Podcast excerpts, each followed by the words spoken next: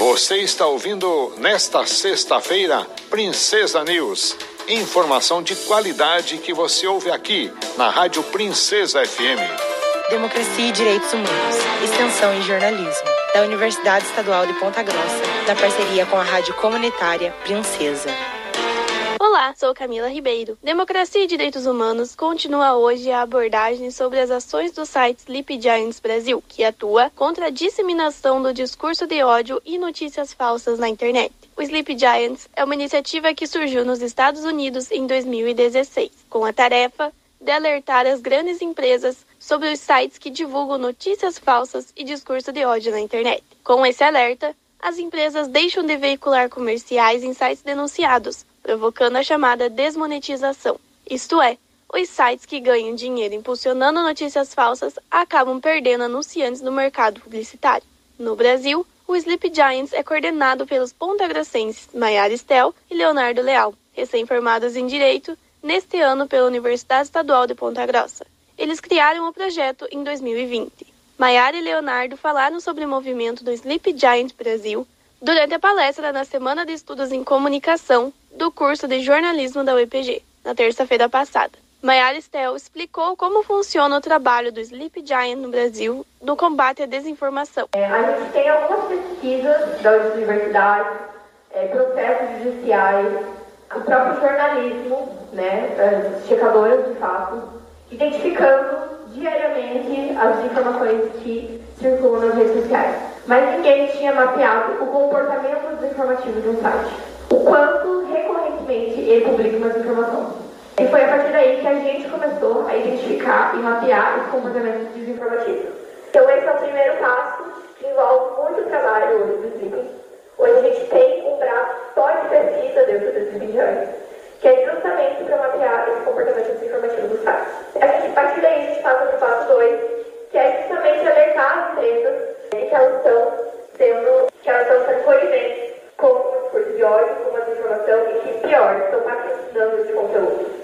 uh, aí vem o ponto passo 1, um, que é a parte da pesquisa. O passo 2 é justamente o alerta. A gente colocou aí muitas vezes para vocês também de como é feito o alerta das empresas. A gente sempre manter um tom amigável e muito respeitoso, porque as empresas são nossos aliados. Hoje, elas fazem parte dos decisões. E todas elas conseguem, retiram os anúncios facilmente, e a gente passa para o passo 3, que é justamente o agradecimento.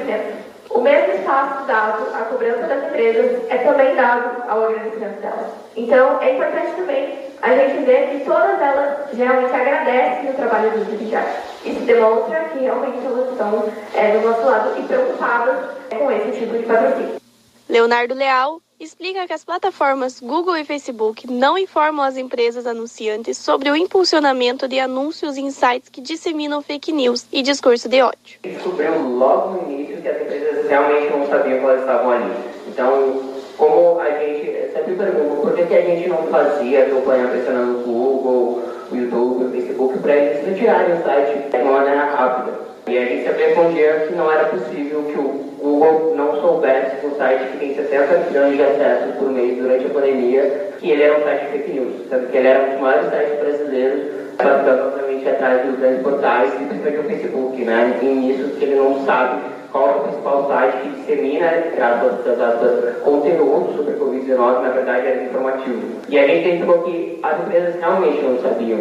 Então, o nosso papel é exatamente conscientizar. Não é apontar o dedo, não é cobrar. Infelizmente, o problema não são dessas empresas anunciantes, são das plataformas e elas não estão preocupadas com isso, ou pelo menos não estavam.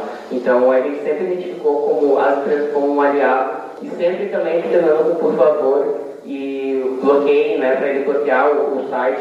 E as empresas sempre responderam muito rápido. Leonardo explica ainda como ocorreu o rápido engajamento do Sleep Giant Brasil em 2020.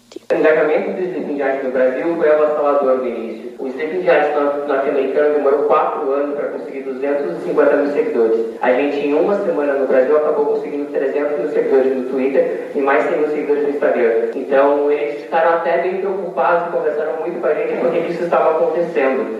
Aí, eu acho que vem, né, muito, inclusive a gente deu uma entrevista para o jornal alemão e o jornalista perguntou qual era o impacto da Covid nesse acesso à informação das pessoas realmente quererem informação verdadeira e, e confiar nessa informação. Né? E foi aí que eu percebi que o Sleep no Brasil acabou tendo uma suspensão em 2020 e não em 2017, porque em 2017 ainda não era entendível como um problema da sociedade.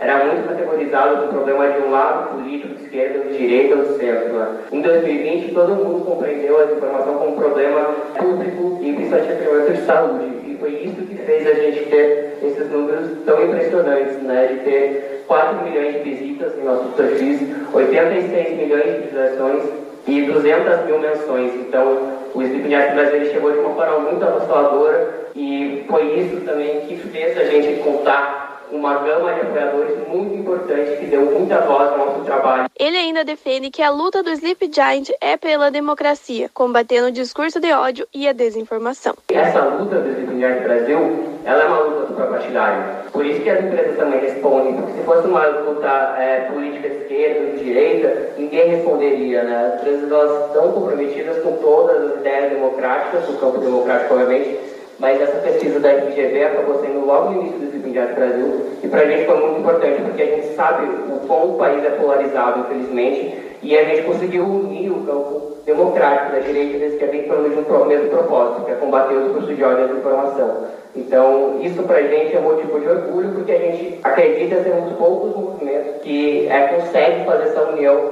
em torno de um propósito, um país né, que a gente está vivendo, mas a gente tem certeza que isso vai cada vez mais ser maior.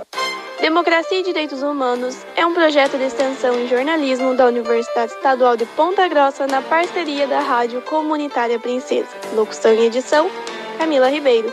Professora responsável, Hebe Gonçalves. Princesa News.